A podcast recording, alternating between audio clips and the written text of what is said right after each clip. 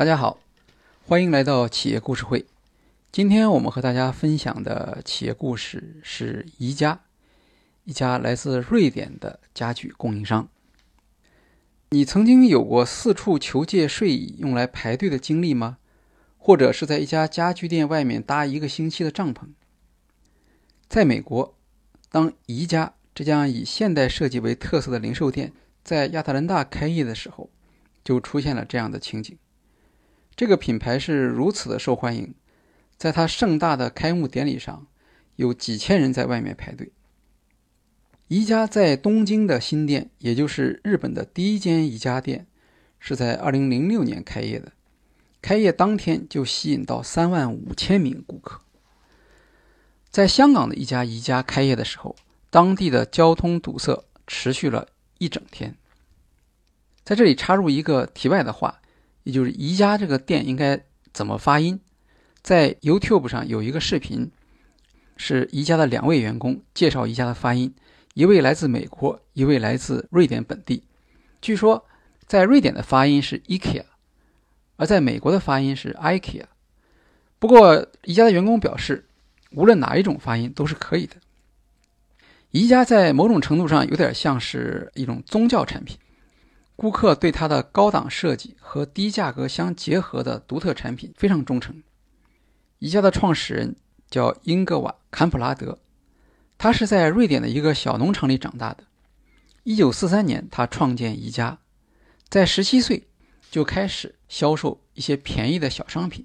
后来，他的产品线慢慢扩大到当地家具商的家具产品。14年后，也就是1957年，坎普拉德。才开办了第一家我们今天所看到的这种宜家商场。在初期的缓慢发展之后，宜家的成长开始逐渐的加速。现在，宜家在三十八个国家拥有三百零九家店面。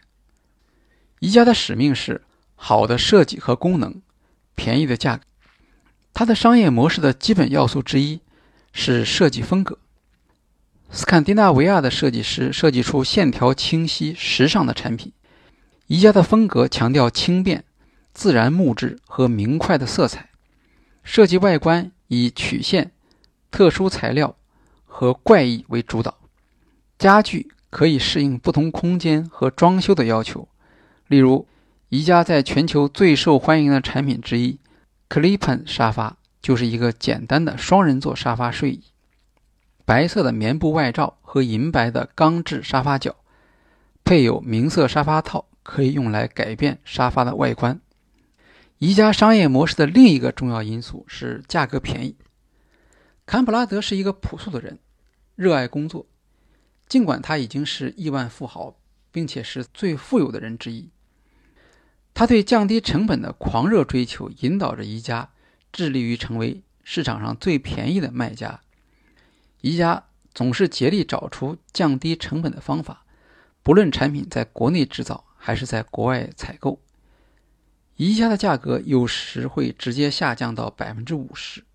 例如，Clippan 沙发在一九八五年卖三百九十五美元，而在今天，它的价格只有一百九十九美元。宜家对设计和低成本的注重是创新性的。宜家的瑞典总裁瑞德伯·杜蒙说。设计漂亮而昂贵的产品并不难，设计出既有用又便宜的产品才是真的挑战。宜家在培养顾客口味方面也表现出创新，他鼓励消费者放弃家具是一种耐用品的观念。宜家经理马歇认为，保留老家具没有什么意义。他说：“美国人的餐桌一辈子只换一点五次，就像他们的婚姻一样。”当然。这种敢于承担风险、缩短产品寿命的做法，增加了宜家公司家具的销售。宜家的产品创新不仅仅表现在风格上，宜家在绝大多数产品中使用可回收的软木，例如松木，支持自然环境，还为每一种产品印刷了专门的小册子，指导回收。为了节省运输中消耗的能源，所有的产品都是拆件。公司将组件运到顾客手上，由顾客自行组装。廉价的木材和拆件式的运输还为宜家节省了开支。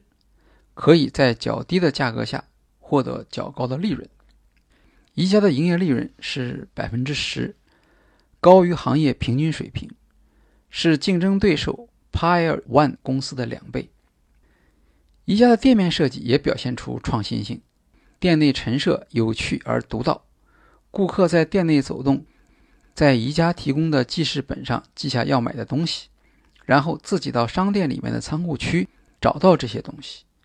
商店里面还有附属设施，包括提供瑞典式餐饮的餐厅和有人看管的儿童玩耍区，这样就可以让顾客享受更多的服务。还可以延长他们在店内逗留的时间。购买结束后，顾客可以租赁宜家的大型车，将大件送回家。在中国，宜家早期被认为是高价格家具。为了让顾客在进店后有一种参与感，宜家长期将冰淇淋的价格定在一元钱，这样任何一位顾客至少可以在店内有所消费。提升了顾客在店内的满意度。像宜家这样的成功，当然也会引来其他的模仿者，特别是低成本的模仿者，比如美国的塔吉特和凯马特超市也开始提供流行款式的廉价的家具。宜家未来能否保持成功，取决于它能否继续保持它的创新节奏和它在顾客心目中的这种创新的形象。总结一下。第一次去宜家的人，至少会对两件事情留下印象：一是宜家家居独特的北欧风格，其设计中对顾客需求的考虑往往出人意料；另一项就是价格优势。当然，在中国一开始这种价格优势并不明显，要等到中国的消费者消费升级之后，才会慢慢意识到宜家实际上是一家时尚的低成本家具店。宜家的竞争优势。用哈佛商学院迈克尔·波特的教授的话来说，主要是来自于它的经营活动中各个方面保持的一致性。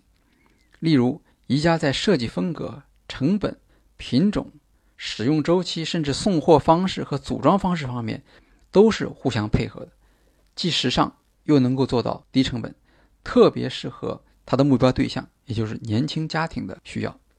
好，今天的企业故事会。